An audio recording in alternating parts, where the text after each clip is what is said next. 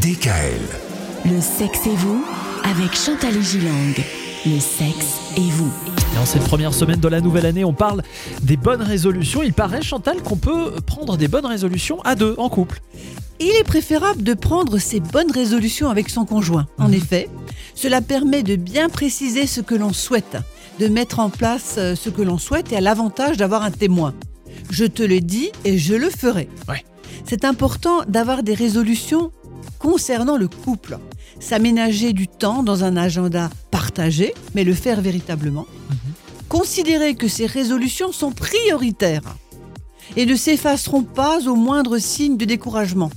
Je l'entends souvent en consultation, oui, cette soirée était réservée à notre couple, mais l'invitation d'un couple d'amis a pris le dessus. Ouais, alors qu'on s'était vraiment réservé une soirée Oui, juste à c'est deux. prioritaire. Quelques idées, euh, peut-être, de bonnes résolutions à prendre à deux?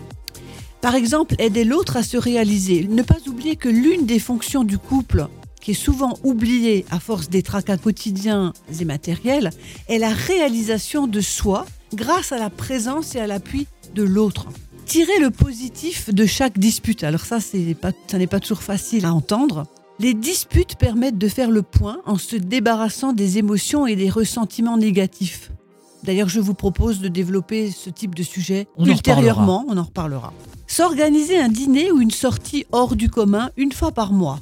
À la fin du confinement, évidemment, Oui, mais là, bien sûr. on- voilà. Il n'y a rien de mieux qu'un repas en amoureux pour vous remémorer vos meilleurs souvenirs ensemble. Et si le repas est réussi, rien n'empêche de le prolonger par un petit câlin. Ah bah, tant qu'à faire. Comment font les couples qui durent? Tiens, voilà, voilà une bonne question. On va rentrer un peu dans les faits.